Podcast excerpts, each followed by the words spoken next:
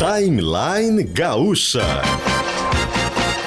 Entrevistas, informação, opinião, bom e mau humor. Parceria Iguatemi Porto Alegre, KTO.com, Kempinski Laje de Pedra e PUC.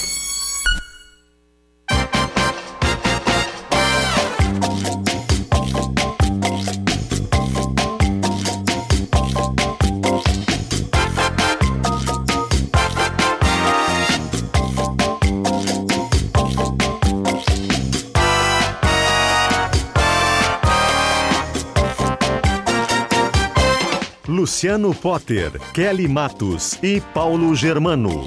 Bom dia, gente, tudo bem? 10 horas e 8 minutos, começando o timeline de hoje, que é o do dia 23 de fevereiro de 2024. Nuvens não atrapalham o céu agora na capital do Rio Grande do Sul e a temperatura é alta.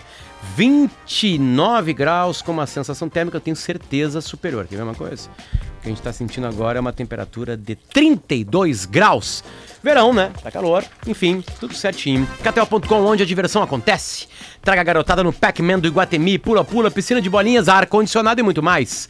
Kempinski Laje de Pedra, sua residência é um destino único. E pós-graduação PUC, acesse PUC-RS barra pós e faça sua carreira acontecer. A gente muda o jazz agora para Cravi portaria remota, implementação em até 30 dias e a melhor experiência em segurança e tecnologia para o seu condomínio cravi.com.br K no comecinho de Cravi, Cravi com K, certo? Bom dia, Kelly. Bom dia, PG. Oi, Potter. Bom, Bom dia, Kelly. dia. Bom dia aos nossos Bom ouvintes. dia. Eu fiquei pensando se eu deveria falar sobre o senador que, para ir no ato pró-Bolsonaro, o PG, vai gastar do dinheiro que a gente paga para mudar o voo dele, porque ele estava nos Emirados Árabes, 30 mil reais. Pago com o meu, com o teu, com o nosso dinheiro. Ou se eu deveria falar o novo Partido Novo que vociferava, Luciano, contra o uso de fundo eleitoral, fundo partidário. A gente até questionou o Deltan aqui, né? O salário dele é pago com o dinheiro do fundo partidário, 40 mil reais. E agora o Novo aprovou o uso do fundo eleitoral, Paulo Germano. O novo, Partido Novo, com ideias novas, vai usar recursos do fundo. Ou se eu deveria falar que o próprio PL, partido do ex-presidente, pagava um salário de 40 mil para o Braga Neto e só parou agora. Com dinheiro de quem? Meu, seu, nosso, do fundo. Mas eu resolvi dizer, PG, que hoje é sexta e vai começar o carnaval. É um Porque eu não assunto. vou encher o saco dos nossos ouvintes pensando, sabe o seu dinheiro, aquilo que você paga, que você fica furioso de ter que pagar imposto. Ele tá custeando o quê? Saúde, educação? Não, tá custeando a passagem do cara, tá custeando. É, vamos falar do carnaval, Paulo. Não vamos se irritar que hoje é sexta-feira, vai começar o carnaval de Porto Alegre. Tá começando, tá começando. Podemos falar sobre o carnaval também, podemos falar sobre o que tu quiser. Não, não, eu não quiser. quero falar sobre isso porque eu, já, sobre porque eu vou me irritar. Que eu acho legal no carnaval Eu adoro carnaval, Alegre, falando sério, falando sério. Eu sei que tu adora, eu não sou um consumidor de Não, carnaval eu sou como tu muito. é, né? Eu tu tenho gosta muito. playlist de samba enredo. Eu, eu me dedico a olhar sei. Os critérios, a, a- a construção. Acho que é- o carnaval é a nossa Broadway, assim, falando sério. Do, tô falando do carnaval do Rio, tô falando de Porto Alegre, né? Mas o que as escolas de samba produzem na Sapucaí é a nossa Broadway. É quando o mundo inteiro para, meu Deus Sem do dúvida, céu. sem dúvida. O que eu acho legal no carnaval de Porto Alegre, que é ele puxando a brasa pro nosso assado um pouquinho. Claro, é o que ocorre em outras cidades também, mas falando de Porto Alegre, a gente, como é daqui, a gente percebe isso de maneira muito, muito, muito clara e muito pulsante, né? Que é quando as comunidades, isso é que eu acho legal, né? É- Elas têm um sentimento de pertencimento, de Uhum. orgulho muito grande. Isso é muito próprio das periferias. Por quê? Porque elas batalharam muito para construir um- e para construir um lugar legal para viver, para driblar o descaso do poder público. A gente pode citar alguns exemplos, a Restinga, por exemplo, sabe Uhum. muito bem. Começa lá na década de 60, quando essa turma aqui da Ilhota, da região central da cidade, é expulsa aqui da região central, né? E vão lá para onde Judas perdeu as botas, a 22 quilômetros do centro. E lá não tinha na época nada, né? Que não tinha saneamento, não tinha transporte público, não tinha calçamento. Por isso que o nome é Restinga, porque aquilo era um pântano, né? Era uma região alagadiça, enfim. E lá eles vão construindo o seu lar. É muito difícil. Então, claro que isso nutre um, um- um sentimento de pertencimento, de orgulho nessas comunidades, que fica muito evidente agora também no carnaval, porque é quando essas comunidades conseguem expressar né, as, suas, as suas manifestações culturais, elas conseguem ter suas expressões culturais notadas, descortinadas. Elas saem do subúrbio, né, da margem, da borda da cidade, para ocupar um espaço central no cenário cultural da capital do Rio Grande do Sul. Isso é muito bonito, né? É verdade. Isso é muito legal. E a gente percebe isso nos depoimentos. A gente está fazendo uma série de reportagens no Jornal do Almoço, por exemplo, em que todas as escolas de samba eh, falam sobre o seu enredo, enfim, mas fica muito claro essa sensação de orgulho que eles têm, porque há uma união dentro dessas comunidades que, como eu disse, lutam muito não só para fazer aquele ambiente em que elas vivem serem melhor, serem mais legal, mas para terem as suas expressões respeitadas, né, Kelly? É, assim, acolhidas, né? Eu disse, Valorizadas até. porque de tempos em tempos essa turma ela é meio jogada para longe. Eu citei o exemplo da Restinga, mas a gente lembra que o carnaval mesmo, que é uma manifestação que se origina na região central aqui de Porto Alegre, né? No, no Areal da Baronesa, na própria Ilhota, enfim. Bom, ela foi jogada para longe essa manifestação, mas as escolas de samba tinham ficado aqui no centro. Tu lembra disso? Até 2003. Sim, ali na perimetral. A tinha gente tinha os desfile. desfiles por aqui, era bonito, a cidade se envolvia e tal. Não é todo mundo que gosta disso, né? Devagarinho foram mandando eles embora, jogaram lá pra longe de novo o carnaval, né? Por que isso? Porque as pessoas achavam que fazia muito barulho, que atrapalhava muito o, o trânsito, atrapalhava a- a- o, o andar da, da, da, da cidade normal, digamos assim. Eu acho uma pena. Eu queria que o carnaval ocorresse de novo na região central da cidade, embora o Porto Seco seja bacana, conseguiram construir lá também com muita luta uma estrutura interessante, mas não sei se vocês lembram, quando abriram o Porto Seco havia uma promessa de que iria para lá também os festejos farroupilhas, o desfile de 7 de setembro não foi nada. Não Tá foi nada. Para lá ficou só o carnaval, só as comunidades essas que tanto lutam para ter suas expressões descortinadas, notadas pela cidade, é que ficaram lá longe, né?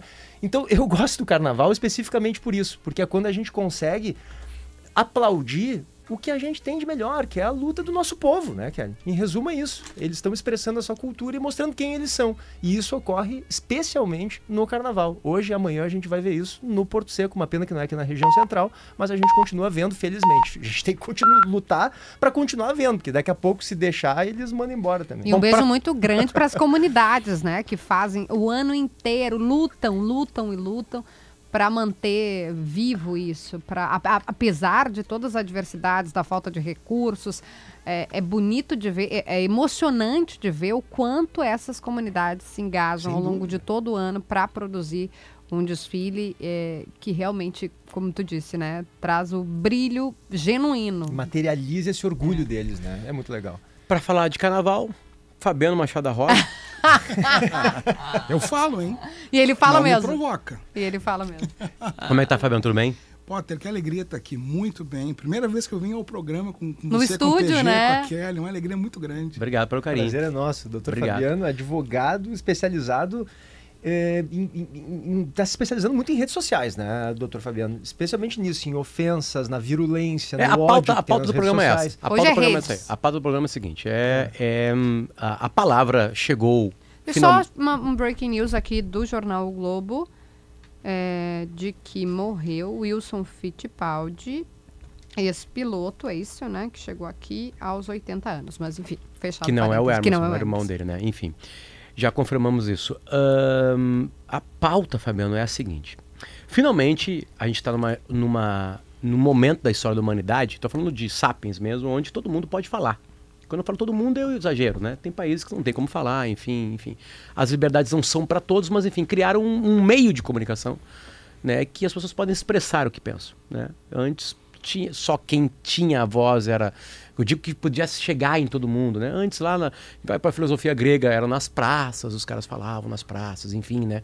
Aí depois vieram os meios de comunicação mesmo, rádio, TV, jornal, revista, né, que teve a potência de amplificar isso, né? Então tu teria que estar dentro de um desse sistema para falar. E aí veio a internet, com a internet as redes sociais e aí tu vai lá, escreve um texto no Facebook, grava um vídeo no TikTok, faz um podcast no Spotify, né? Ah, nenhum desses tu paga para fazer. Tu vai pagar pela internet, vai pagar pelo aparelho, enfim, mas tu não precisa pagar para estar ali dentro. Não, mas democratizou a As produção vozes de chegaram. conteúdo. As vozes chegaram. Isso foi maravilhoso.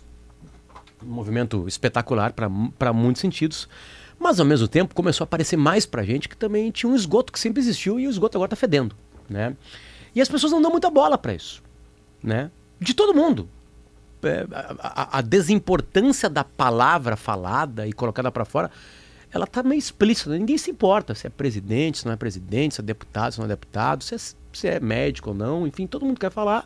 E as pessoas acham que falar, beleza, que tá tudo certo falar, que eu posso também discutir, porque eu posso falar, posso discutir ninguém. Eu posso xingar, eu posso ser né, preconceituoso e que não dá nada. A sensação é essa. Então por isso que a gente também te trouxe aqui para falar sobre esse sentimento de não dá nada. Eu posso escrever um texto, posso criar uma conta fake, falar, enfim. Eu sei que foi um preâmbulo gigantesco aqui, né? Mas eu queria também mostrar para as pessoas por que, que a gente está falando sobre isso, né? Que é o processo de azar, não dá nada. É isso que as pessoas fazem, pensam. Eu acho que é isso que as pessoas pensavam e cada vez pensam menos. Eu me lembro que uma vez eu comentei no programa Fantástico um caso grave envolvendo a Luísa Sonza e o Whindersson Nunes e a Xuxa, enfim. E, e- e- Potter era muito projetado em pessoas famosas e hoje cada vez mais a gente vê o efeito na vida de qualquer ser humano, de- enfim, de uma pessoa anônima. Ah, Recentemente vimos aí um caso de uma menina que se suicidou, etc. Então, ah, o caso da Choquei, o verdade. caso da Choquei, da Jéssica, enfim. E que, inclusive, agora tem grandes debates sobre modificações legislativas. Querendo ou não, o processo vai se dando um pouco na vida real, e a vida real empurra um pouco a pauta. Mas te respondendo de uma forma objetiva, e aos ouvintes da Rádio Gaúcha nessa manhã, cada vez mais fica claro que o não vai dar nada está acabando. Está dando. Por exemplo, o próprio inquérito das fake news que tramita no Supremo Tribunal Federal começa a gerar punições a partir é, todo esse novelo vai lá nas redes sociais, vai na desinformação. E aqui tem um ponto que eu acho que é fundamental ficar claro para os ouvintes. Existe, quando a gente pensa de internet, redes sociais e comunicação nas redes, tem dois fenômenos que, na minha opinião, estão muito claros. De um lado, aquilo que é espontâneo.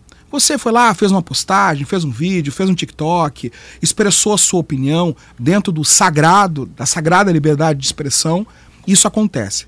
Mas tem de outro lado uma desinformação, fake news, ódio, que é movido por dinheiro, que é movido por estratégias, que é movido por robôs, que é movido por hubs de tecnologia que estão em outros lugares do mundo a partir de, de, de interesses que não tem nada a ver com a liberdade de expressão.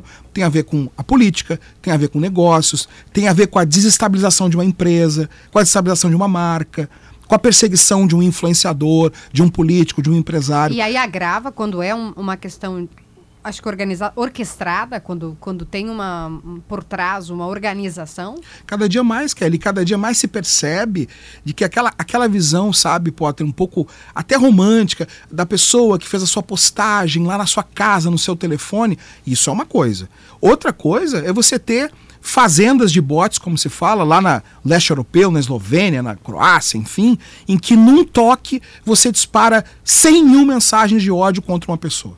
Eu me lembro, assim, quando eu acompanhava um pouco mais ah, algumas pesquisas que, que identificavam pessoas que eram alvo desse tipo de ataque. Por exemplo, uma pessoa aqui do Rio Grande do Sul que vocês conhecem, a Manuela Dávila, política, uma pessoa que sempre foi muito combativa nas redes sociais, ela postava alguma qualquer coisa nas suas redes, em questão de minutos, era uma avalanche de, de, de, de, de ataques, de, de, de mensagens, de compartilhamentos, e aquilo ficava claro que não era PG natural, ou como se diz na linguagem técnica, não era orgânico. Aquilo de fato era uma estratégia para atacar a pessoa da Manuela Dávila. Aqui eu estou falando de uma política de esquerda, mas acontece também da esquerda atacar a direita. E hoje nós vemos essa polarização, é sem dúvida nenhuma um grande risco para as instituições e para a democracia. Vídeo que nós vimos 8 de janeiro. Não se esqueçam, muito do 8 de janeiro, ou quase todo o 8 de janeiro, nasce a partir de uma movimentação que vai lentamente se construindo nas redes. Propagação de desinformação, propagação de mentira, fake news. Veja a Covid pessoas que até hoje não se vacinaram por conta de informações falsas que não foram postadas por uma pessoa isoladamente. Vide que volta e meia você recebe uma mensagem encaminhada e hoje o WhatsApp já diz aqui, essa mensagem foi encaminhada muitas vezes, repetidamente. Por quê? Porque se nota, o sistema, os algoritmos já percebem Ah. que aquilo ali não é orgânico. Então hoje é, é um tempo em que nós, como sociedade, e o poder público, como quem tem que regular, tem que compreender e atacar isso de uma forma real. E quando nós estamos falando aqui, nos Estados Unidos, há 20 dias atrás, teve uma audiência no Congresso dos Estados Unidos, e o Mark Zuckerberg, junto com todos os outros grandes titãs das redes sociais, foi inquirido, foi confrontado. Zuckerberg, a cena é icônica. Ele levanta, vira para trás, para uma plateia cheia de pais com cartaz de filhos que se mataram ou que sofreram algum tipo de violência. Ele se levanta e pede desculpas. Uau. Pede desculpas por quê? Porque rede social hoje amplifica, personifica e gera danos reais na vida real das pessoas. Sim, e eu, eu queria aproveitar esse gancho que o senhor toca aqui, doutor Fabiano, para trazer a nossa outra convidada que está na linha com a gente, que é a Andréia Jota, que é psicóloga, Kelly. E a Andréia tem uma visão muito interessante sobre justamente o impacto, doutor Fabiano, que esse ódio, essa fúria causa na gente como seres humanos, né? Então o senhor está, claro, comentando a partir do ponto de vista jurídico também. A doutora Andréia comenta do ponto de vista emocional e psicológico. Eu acho interessante ela trazer essa visão para a gente. Doutora Andréia, bom dia, obrigado por estar com a gente aqui no Timeline. Bom dia. Co- Como é que a gente deve lidar com isso? Porque isso que o doutor Fabiano ah, ah, falava agora é um ambiente muito tóxico. É, é muito violento. Então, algumas pessoas, talvez com uma estrutura emocional ainda não tão formada, como os adolescentes, no caso, né, doutor Fabiano, que o senhor mencionava sobre o pedido de desculpas do Mark Zuckerberg, eles ficam absolutamente transtornados. Mas eu tô falando do adolescente, mas nós também não ficamos muito atrás, né? A gente se abala. Houve momentos em que a gente ficou muito tensos e acho que nossos ouvintes eh, também tem muitos momentos assim, de sentirem aquela toxicidade, aquela virulência muito presente, isso faz mal para a vida. Como é que a gente lida com isso? Desliga. É fácil assim? Tem do- como? Não tem como. Então, a, a questão na- do ponto de vista humano, da, do ponto de vista de saúde mental, a gente sempre tem que lembrar que internet, eh, tecnologia, nada disso, eh, de- você depende disso, tá? Isso não é ar, isso não é água, isso não é comida, isso não é afeto, isso não é nada, isso é uma, um- uma ferramenta que você usa se você quiser ou não. É uma ferramenta super potente, é uma te- tecnologia super disruptiva que mudou todos os comportamentos, que fez uma série de coisas. É. Em grandes centros isso é cada vez mais difícil também. Mas quem está no controle é o ser humano. O problema é quando a gente deixa a nossa mente aberta e diz: ah, não, a tecnologia vai resolver por mim. Eu tô com preguiça de pensar, então eu não vou questionar essa mensagem. Eu não vou questionar o que tá sendo, o que me está sendo entuchado aqui goela abaixo. Eu simplesmente vou eh, deixar fluir aqui o que é pior de mim e vou colocar na rede, porque aqui tem um anonimato, aqui todo mundo vai, aqui eu vou ter comportamento de manada, aqui ninguém vai perceber.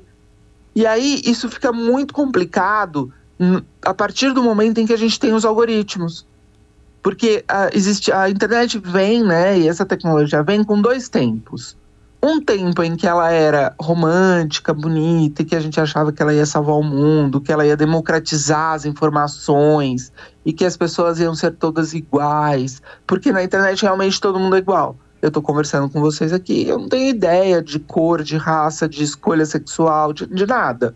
Na internet, a minha opinião, a opinião de qualquer outra pessoa, ela tem o mesmo peso. Porque, de alguma forma, a internet realmente faz isso, ela democratiza toda a informação. Então existia um tempo romântico onde ela foi criada para que as pessoas de qualquer faixa etária, de qualquer renda, de qualquer coisa, pudessem ter uma voz com o mesmo peso. E realmente, num primeiro momento, ela fez isso por nós. Mas depois eles descobriram que ela também poderia servir como manipulação mesmo, de massa, como o doutor estava falando aí. E aí eles inventaram os algoritmos. E aí, a partir desse momento, ninguém avisou nada pra gente. E aí a gente começou a receber informações e toxicidades e ah, ah, várias coisas que não faziam bem pra gente. E consumiu e passou isso pra frente. Hoje a gente tem um outro levante que é o levante da consciência. Saiba o que você está fazendo na internet. Saiba que seus comportamentos e não espere isso do governo, não espere isso do Zuckerberg, porque eles não vão fazer isso para você. Eles não vão tomar consciência pela gente. Eles vão sim legislar depois que der a porcaria. A hora que a coisa explode, a hora que tá todo mundo mal, a hora que as pessoas estão morrendo, as pessoas estão se jogando pela janela, aí sim eles vão questionar o legislar para que eles avisem o que eles estão fazendo. Mas em Doutora, momento nenhum. Oi? Não, em termos de comportamento, ia perguntar para a senhora eh, so- sobre esse ponto específico aí, né? Na hora que der uma, um problema, na hora que der alguma Uma coisa. zebra. Como, como já tá dando, né? Eu ia dizer uma. O Potter pode falar o palavrão, né? Na hora que der uma M, eu não posso falar aqui, porque são 10 e 27 mas eu vou pegar uma, ah, uma coisa que aconteceu agora no carnaval, que é a Paola Oliveira, né? Que, enfim, é uma, uma coisa exuberante, né? Uma onça que surgiu na avenida e que as pessoas eh, ficaram xingando por causa do corpo e que estava gorda e que estava não sei o quê e que tinha celulite, etc, etc. E ela foi contando que aquilo abalava ela e hoje ela já lida de uma outra forma a ponto dela não postar nem mais eh, com filtro. Ela posta normal, né, as fotos e diz que não abala mais. Isso, e a senhora estava falando, por isso que eu parei ali para perguntar, que a gente não tem que esperar o governo, a regulamentação, a gente tem que a gente conseguir fazer isso. Só que ao mesmo tempo é muito difícil porque tem a questão da dopamina, porque tu posta uma foto e rapidamente o Instagram, vou dar exemplo aqui, te devolve um coração, te devolve uma curtida. E aí é uma feliz, é a mesma coisa que tomar Coca-Cola, né? Você abre a Coca-Cola, ah, a vida é boa. Então, o que que é- como é que a gente se blinda disso? Porque é bom também, né? É, Porque nem comer um chocolate, tá um dia difícil, dá uma mordida no chocolatinho, ah, que coisa bem boa. Logo depois o problema vai continuar ali, a gente vai chorar de novo. Mas como é que a gente se blinda disso com essa dopamina que está sendo ali ofertada de forma tão fácil, entre aspas? Então, o controle continua sendo. E quando a Paula diz, ah, não, agora isso não me afeta mais, é porque, de certa forma, ela foi para algum lugar conversar sobre isso, digerir isso e, e de alguma forma, ah, em começar, começou a entender isso de uma outra forma. É, é, continua sendo interno. Ah, a dopamina, ela tem que ser regulada. Acho que viver sem a dopamina a gente não vai conseguir em algum aspecto, a gente sempre vai estar buscando esta dop- dopamina, né? A questão é você ter consciência da quantidade de dopamina que esta tecnologia pode te, te, te oferecer antes de te fazer mal. Você fala da Paola, mas a gente tem a Vanessa que entrou para um espaço, a Vanessa do BBB, que entrou para um espaço que ninguém É. está falando, que é, ela surtou, ela, ela teve um surto psicótico por conta de uso. Porque a Paola é mais velha, ela não foi criada na tecnologia. A Vanessa é uma pessoa que. um adulto criado dentro da tecnologia. A menina é um que apertou o em que- botão, né? É Vanessa a que Lopes, né? desistiu, né? Desde o começo, é a menina que desistiu. Desde o começo da vida dela, ela existe com o celular na mão. E aí você tira o celular dessa pessoa. Ah. E essa pessoa começa a criar fanfics e não sabe mais o que é realidade e fantasia. Ah, acho que assim, o grande, ah, o grande problema mental, de saúde mental que a gente vai enfrentar daqui para frente vai ser exatamente esse. Ah, os adolescentes e crianças criadas com a tecnologia e que não foram informados e que não foram controlados nessa tecnologia, eles criam fanfics. Ok, todo mundo cria fanfic na internet, tá? Vamos entender que a internet gera sim fanfics. O que são as fanfics? Eu vejo uma foto e eu crio uma história em cima daquela foto. Um dos exemplos de fanfics que se cria. Eu vejo um comportamento de alguém que eu gosto e eu crio uma história em cima daquilo. Eu tenho um ciúme baseado em cima de uma foto que eu vi. Eu tenho um julgamento baseado em cima de um, um post que eu li. Isso tudo é fanfic. Você não está conversando com a pessoa. Você está criando dentro da sua mente uma ideia do que significa aquilo. Você pressupõe que aquilo seja verdade, sendo que você não faz a menor ideia. Exatamente. Sendo que só- Você, você teve um- uma, né, uma ponta de um iceberg ali. Todo mundo faz fanfic? Todo mundo faz. A questão é quando você perde a noção da realidade de tanta fanfic que você cria. De Eu- tanta estímulo de internet que você vê. Doutor, deixa eu fazer uma mistura aqui de, de direito com psicologia. Doutor Fabiano Machado da Roça, por favor. Converse, faça uma pergunta que nós aqui Mas não eu- conseguiríamos fazer juntando esses Eu dois queria meios. encaminhar para o doutor Fabiano a partir do que disse a, a psicóloga. Posso? Claro, óbvio. Não, porque eu ia Pode, perguntar. por favor. A, a partir do que a doutora André está dizendo, doutor Fabiano, que a gente percebe é que é brabo se livrar das redes sociais, né? Porque, porque assim, as, as pessoas têm uma necessidade até profissional. Eu percebo, tem. Vamos pegar um exemplo de um médico, doutor Fabiano, que seja muito bom na sua área, um- um cirurgião plástico. Ele pode ser o melhor de todos, mas se ele não tem as redes sociais, parece na sociedade contemporânea que ele é meio incompleto. Que ele não existe. Exato. O cara que tem, o, o médico que sabe usar as redes sociais bem, e é um bom cirurgião também, daqui a pouco, ele não é tão bom quanto o outro que não sabe usar. Mas o ele, mundo de por advocacia é a saber mesma usar coisa, as redes sociais, ele consegue até um impacto Mas- eh, na carreira dele melhor. Mas, PG, eu desculpa, eu vou dialogar com a tua posição. Fica à vontade. É, você deu o exemplo do médico. Posso dar outro exemplo? Pode, Eu. deve. Eu, É. Fabiano. Meu exemplo. Doutora, eu não tinha nenhuma rede social até maio de 2020. Porque em algum momento da minha. E aí tem uma fala da, da André que para mim é sensacional, Kelly, que é nós aqui nessa mesa somos adultos que consomem rede social. Ah, os jovens são pessoas criadas e se tornam adultos nas redes sociais. Ah, Hoje se fala muito da mudança da plasticidade, de uma mudança neural de É. comportamento, etc. Eu não vou de jeito nenhum entrar na sua seara, Andréia, mas, mas muda a forma com que a gente se relaciona e a gente reage e, e- e a química acontece em nós. Eu não tinha rede social até maio de 2020. E não tive, sabe por quê, PG? Porque lá em 2013 nem tinha redes sociais nesse ponto todo, mas eu já usava muita tecnologia, WhatsApp, estava sempre muito conectado como advogado, e eu tive em dezembro de 2013 um burnout. Eu simplesmente eh, tive uma estafa mental tamanha Exatamente. que o meu médico na época disse: tem que desligar completamente o telefone. Sabe o que que eu fiz, André? Eu peguei o telefone, desliguei, botei numa gaveta, botei numa gaveta, era ali pelo dia 20 de dezembro de 2013, PG. E as primeiras horas depois eu tremia, Potter. E, a- e eu tô dizendo isso aqui para os ouvintes de uma maneira concreta. Eu tremia. Era abstinência. Eu queria pegar o telefone para responder, para ver, e, e- e- não tinha o telefone, estava numa gaveta. No final daquele dia, foi um dia excruciante, foi um dia muito duro. A paz que tomou, que tomou conta de mim, eu voltei a ler. Eu tinha parado de ler. Eu sou um homem que leio muito. Hoje em dia voltei. Então, eu percebo que cada dia mais isso afeta a vida das pessoas. Eu não vou entrar na dimensão psicológica, mas a- quando a Andréia diz, ah, desliga. Todo mês de dezembro, esse ano, quando chega no final do ano, eu desligo. Eu fico 10, 15 dias sem nenhum equipamento eletrônico. Isso é muito difícil. Porque, de fato, PG, a gente depende das redes sociais. Eu voltei em maio, melhor dizendo, eu criei rede social em maio, Instagram Trabalho. e LinkedIn, porque é necessário. Hoje eu gravo vídeos, eu posto coisas, mas com muito comedimento. Agora aconteceu esse caso aqui da Brigada Militar, esse caso eh, de prisão de um negro, eh, de um branco, toda essa questão que aconteceu. Eu fui, eu recebi inúmeras mensagens. Por que, que o senhor não está comentando? Por que, que o senhor não está falando nada sobre isso? Está se omitindo? Eu digo, não, eu não preciso falar sobre tudo ao mesmo tempo, ter opinião sobre tudo, me posicionar sobre tudo. Também há uma demanda que ela é injusta e que se você tem maturidade humana, você consegue modular e fazer como a doutora disse, daqui um pouco desligar o telefone ou dizer para si mesmo, eu não preciso opinar sobre isso. Se você não tem essa maturidade, sabe só o que acontece. Eu não queria ser jovem nos dias de hoje. É, Esses dias eu ouvi exato. uma pessoa dizer, André, ah, a juventude de hoje é mais fraca.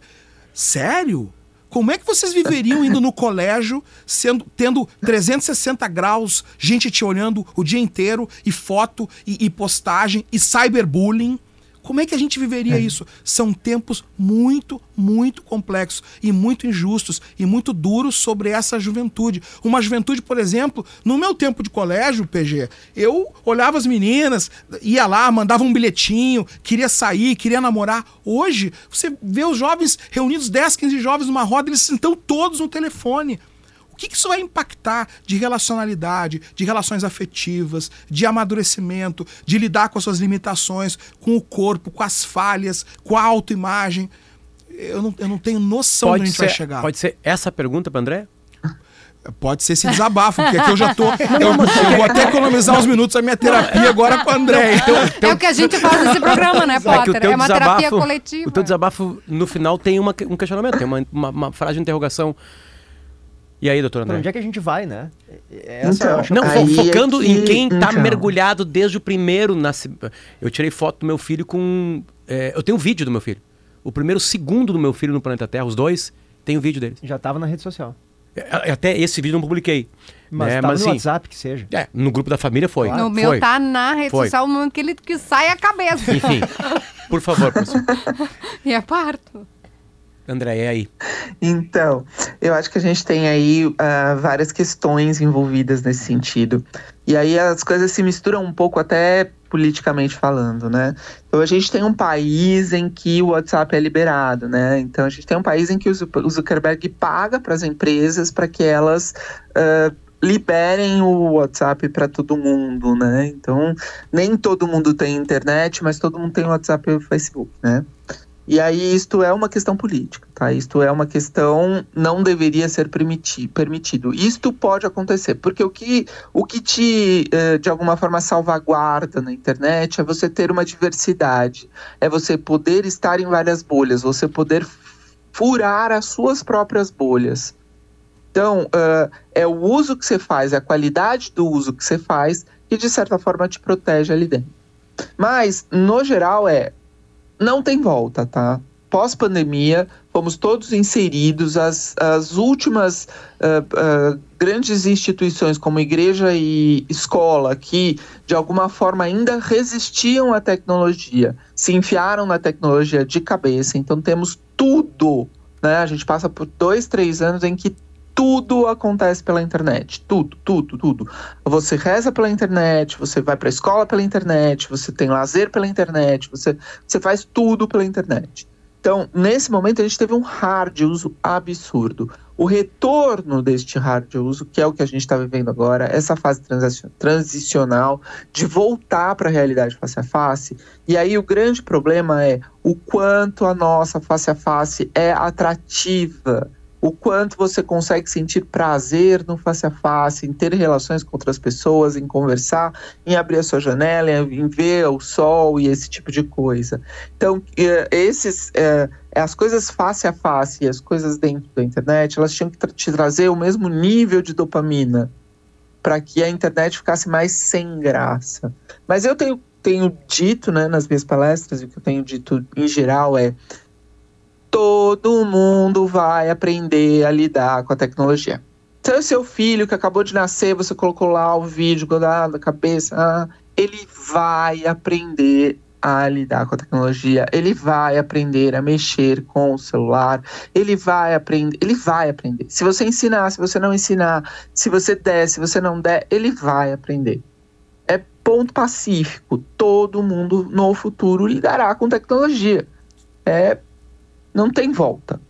Só que ele não vai aprender a ser humano se você não ensinar. E- Então, se você não É ensinar forte, o seu é. filho a olhar no olho, se você não ensinar o seu filho a comer na mesa, se você não ensinar o seu filho a, a- a abraçar o amiguinho, a pedir uma desculpa, se você não ensinar o seu filho a não brigar com, com as pessoas, se você não ensinar o seu filho a sociabilizar, se você não, se você não ensinar a parte humana para o seu filho, ele não vai aprender. Posso trazer um exemplo E aí ele pessoal? vai ficar. Claro. Um pouquinho de otimismo. Ah, é a terapia, viu, Um pouquinho de Fabiano? otimismo. Vamos lá. Eu voltei a almoçar em casa com meus filhos depois de anos, né? Eu nunca tinha almoçado com eles em casa, né? desde que eles nasceram, porque eu trabalhava num período, enfim. Essa história já foi contada aqui. Eu cheguei em casa e, eu, e, e eles comem com tablet. Comiam no final de semana com tablet, né? Na frente. Incrível. Mesa e os dois com tablet ali, porque era a maneira que eles paravam e comiam. Né? Era mais importante se alimentar bem. Ah, eles estão olhando um desenho e comendo brócolis. Tá tudo certo. Comecei a ver, comecei. Não, não, tá errado. Aí cheguei e falei, vamos mudar? Vamos. Três dias de horror e caos. Halloween, né? É grito. Insanidade. É Halloween. Insanidade. É, é, tirar. Eu não vou exagerar porque tem pesquisa que compara. Tirar cocaína de alguém. Pesadíssimo. Pesadíssimo. Ontem, o maior estava no tablet, chegou, porque agora, agora não tem mais tablet. Né? Liberamos televisão longe, com som mais baixinho lá. Tipo o Jornal do Almoço ligado num restaurante. Sabe? Um, aí, no caso, um desenho. Enfim, eles não ficam assistindo o PG falar no Jornal do Almoço, estão segurando a Blue, né? E aí, ontem, um deles chegou na mesa na hora do almoço e me entregou o tablet. Ó o tablet, papai. Ah. felizes da vida. Não dou mais bola pra televisão, mas eu, eu, eu quero falar que foram três dias De de horror e caos. E hoje eles Ah, estão tá mais bom felizes. Eu ainda, converso com eles. Eles conversam comigo, contam uma historinha, blá blá blá, inventam uma história, mentem, né? Fazem o que eles querem na mesa, só que nós estamos conversando na mesa. Começou a rolar. A televisão tá ligada ainda lá, enfim, às vezes pede pra aumentar, às vezes não pede. Cada almoço tem uma história, um mais participativo, outro menos, enfim. Começou a ser Mas a resolvido. importância da tua presença nesse almoço também, né? Que Foi, algo que a gente já mas foi aqui. horrível. No Era pra primeiro desistir no primeiro minuto. no primeiro minuto. Eles não conseguiam entender a vida de um Então- almoço sem tablet. E agora eles entendem. E não- A força nossa. E aí? Tudo pra resumir, doutora. A culpa era minha e da minha mulher. Se nós Ah, não bom. enfrentássemos o trabalho de cortar aquele hábito ruim, né, é trabalhoso cortar um hábito ruim. É Co- doloroso, todos é ruim, é, é é- é difícil. Mas nós tivemos que sofrer o pênalti pra agora sim ter um pouquinho mais de paz na hora do almoço. Só queria contar a sua história. E aí, doutora? Então, e aí é outra coisa que eu né, vivo repetindo faz uns 10 anos, né? Se você não vai cuidar de controlar, se você não vai cuidar de estar junto, se você não vai cuidar de educar o uso da tecnologia do tablet, não dê. Porque quem dá é o pai e a mãe. A criança não paga o tablet, ela não paga a internet, ela não, ela não faz nada disso. Se você não estica o brinquedinho, ela não aprende a usar naquele momento. Ela vai aprender a usar nos momentos em que você esticar. E sim vai aprender. Ponto. Por quê? Porque é atrativo. Criança até os três anos aprende a ler, escrever, ir no banheiro, andar, fazer um monte de coisa. Você acha que ela não vai aprender a usar um tablet? Óbvio que vai. Então, se você não estica o brinquedinho, ou só estica o brinquedinho nas horas em que é para ele ter algum tipo de entretenimento ali e não seguir a rotina, é, eles têm que aprender que a rotina tem que seguir porque tem que seguir, não é porque eles vão ganhar nada em troca. Comer não pode ser um ato difícil. Nossa, é um ato tão complicado comer que eu preciso ah, ficar me distraindo com o tablet. Não, ele tem que aprender a comer, ele tem que aprender a comer o brócolis, olhando o brócolis, sentindo sabor e uma série de outras coisas. Então, nada na tecnologia, quando a gente fala de criança, tem que ser vinculado à rotina. Ah, não, só dorme se vê o tablet. Ah, não, só come se vê o tablet. Ah, não, só faz a lição se vê o tablet. Porque o tablet, daqui a pouco, não dou mais cinco anos, pro tablet estar na tua janela. Você não vai ter mais como tirar isso. Então, se eles não aprenderem a usar e deixar desligado, hoje a gente já tem a Alexa que responde eh, todas as suas perguntas na hora que você perguntar. E daqui pra frente vai ser mais. A gente teve agora o óculos da do Da coisa Apple. lá sendo sendo ah, colocado, né, para para venda. E aí é isso, a gente vai ter isso cada vez mais. A tecnologia e os grandes da tecnologia vão desenvolver cada vez mais gadgets para deixar a gente lá. Eles não têm interesse nenhum que a gente saia de lá. O nosso interesse é que essa tecnologia vire pano de fundo da nossa vida, como hoje é a televisão. Então hoje a televisão é plano de fundo. Você, assina, você, você liga quando você quer, você desliga quando você quer e tá tudo certo. Essa voz é da psicóloga e pesquisadora em cyberpsicologia no Laboratório de Estudos de Psicologia e Tecnologias da Informação e Comunicação da PUC de São Paulo, Andréa Jota. Muito obrigado pela sua participação aqui, doutora. Volte sempre, esse tema é maravilhoso. Obrigado vocês pelo convite. Perfeito. Obrigado, um Obrigado. beijo. PG? Queria encaminhar a última pergunta aqui pro doutor eh, Fabiano, que é o seguinte, doutor Fabiano. A gente está se encaminhando pro final, mas assim, essa fúria nas redes, a gente precisa falar sobre isso, né? Claro. Que afeta todo mundo. E o senhor estuda isso de, de, de fato, e o que a gente percebe cada vez mais é que o, o algoritmo ele valoriza o ódio, né? A gente estava falando ontem, né, Kelly? A gente não vê políticos, deputados propondo mais nada nas redes sociais. Eles só atacam o outro lado. Porque é assim que É eles que conseguem engaja, né? Isso dá curtida, fazer o, A o claque post aplaude, dele todo subir. mundo gosta quando fala mal do outro, né? Não interessa o que ele propõe pro país, isso aí pouco É. importa. O que interessa é ele destruir quem é adversário, inimigo, enfim. Eu ia perguntar como é que a gente lida com isso, mas se o senhor acha que aos poucos isso vai melhorar? Que os governos, o poder público, se estão se criando regras, eh, essa questão. O Mark Zuckerberg foi muito constrangido no Congresso americano. Isso vai melhorar? Isso está melhorando? Ou a gente está fadado a conviver com um ambiente de ódio e a gente tem que fazer esses detox mesmo, como o senhor mesmo fez? Pô, essa é uma pergunta complexa, é a pergunta do trilhão de dólares, né? Mas não é do milhão, é do trilhão. Eu sou ouvinte do timeline, né? Então ontem vocês o- entrevistaram o Hélio de la Penha, ele falou isso, né? Da- das polarizações, e ele tem uma frase ontem que eu adorei, né? O político não busca voto, ele busca devoto. Ele disse aqui no programa isso ontem. É, A gente está numa transição agora, PG, que é justamente a- a- um, um momento em que há uma crise da democracia representativa, que falando sobre política, sobre instituições, e, e E, e, e, e há uma, uma, uma construção voltando na pergunta do, na, na abertura do, do, do, Potter do programa, em que tinha um momento da história em que o monopólio da verdade, da informação, ele era dos veículos de comunicação, para o bem ou para o mal. Para o bem, porque os veículos de comunicação entregam informações checadas. Para o mal, é porque muitas vezes a narrativa é monolítica Claro. e é tendenciosa. Já se viu isso na história da humanidade.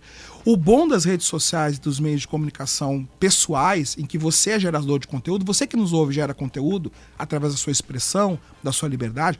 O bom disso é que, de uma certa maneira, democratiza e torna mais porosa a circulação de informação. O ruim é que qualquer um pode divulgar o que quiser sem nenhum tipo de checagem. Hoje, essas polarizações que se vê, eh, esquerda contra direita, vermelho contra azul, essa ainda pode ficar, né? O Grenal vale.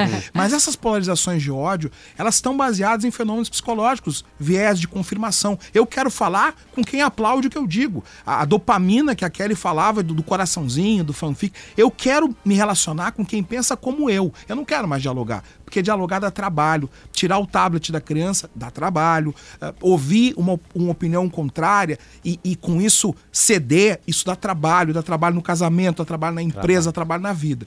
Então, a resposta que eu te dou, sem fazer uma curva muito grande, é que eu acho que nós estamos num momento de transição. Por quê? Porque nós, como sociedade, estamos aprendendo. Nós, como eleitores, estamos aprendendo, nós, como pais, estamos aprendendo a educar os filhos, e o sistema jurídico, que é quem faz a regulação das relações entre as pessoas que se dá pelas leis, também está aprendendo. Não acreditem quando dizem que não tem que ter regulação no ambiente de internet, que isso é um atentado à liberdade. Não. Tem que ter regulação, como ter regulação em todas Pra as dimensões da vida humana para evitar o quê? Para evitar o ódio, para evitar o excesso, para evitar a violência e para evitar o fim, né? Que a, a, a democracia pode ser liberticida. A democracia usar para se autodestruir. Eu posso tudo, posso inclusive atacar a própria democracia, e isso é, uh, em um sentido amplo, isso é o início do fim. Eu sou esperançoso. Uh, PG, eu sou esperançoso, Potter. Eu acredito demais que nós, como humanidade, vamos descobrir novos caminhos. Agora, uma coisa é clara: o que se viveu, nós com os nossos cabelos brancos, eu já sem cabelo, isso acabou. É uma nova, é um novo momento, é um momento de novos desafios e nós, como sociedade, vamos saber enfrentar isso. Eu tenho esperança nisso, sim. Tenho de verdade. Doutor Fabiano, o senhor vai voltar aqui para falar do mesmo tema, outras vezes. Pô, uma alegria Obrigado muito grande. carinho. Fabiano Machado da Rosa, advogado. Cadê o livro novo? Mostra ali na, na- na- na- Ah, aqui na câmera. Mostra lá. Aqui, Tá no lançando. momento merchan. Gestão de crises e diversidade. Só aí já, já, já gerou um. Fabiano Machado da Rosa. Esse é um novo livro que fala um pouco sobre isso, como as crises nascem a partir do que a gente menos espera. Um post errado, uma- uma- um pensamento errado e, e- e o ódio se propaga. O ódio se propaga mais que o amor. Esse é um grande desafio da sociedade nos dias de hoje. Obrigado pela presença. Já voltamos.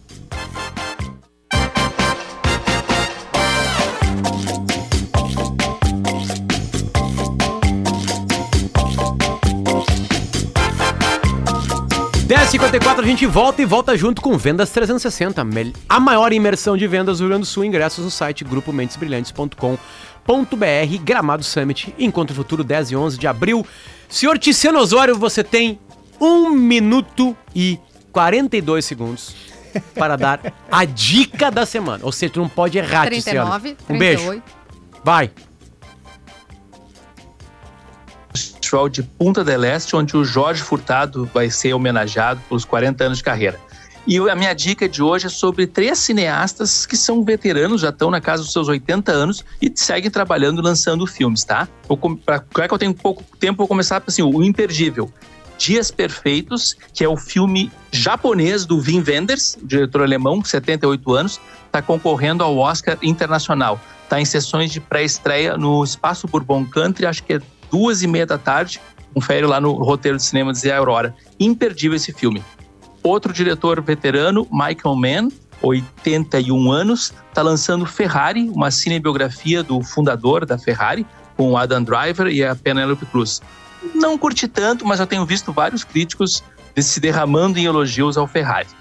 Para fechar, tem o, o filme do Hayao Miyazaki, tem 83 anos, é um mestre dos desenhos animados à moda antiga, feito à mão, e está lançando O Menino e a Garça, estreia, já estreou nos cinemas, e concorre ao Oscar de longa de animação. Se tiver que escolher só um desses três, repetindo, vá Dias ver Perfeitos. Dias Perfeitos. Seu tempo acabou, candidato. Sabe de onde tá ele? Pra- Ele falou no começo, é o Punta- festival do Jorge Furtado. Punta deles. Foi pontual, não dá pra se queixar. Isso não é bom. Isso não é bom. Muito bom. Disse, beijo pra ti. Vai pra Mais de punta. Ticeno Osório em GZH. Pra né? puta. Bom Até final de semana. Tchau, Tice. Beijo. Tice. Obrigada. Ouça a Gaúcha a qualquer momento e em todo lugar. O programa de hoje estará disponível em gaúchazh.com e no Spotify. Timeline Gaúcha. Entrevistas, informação, opinião, bom e mau humor. Parceria Iguatemi Porto Alegre, KTO.com, Kempinski Laje de Pedra e PUC.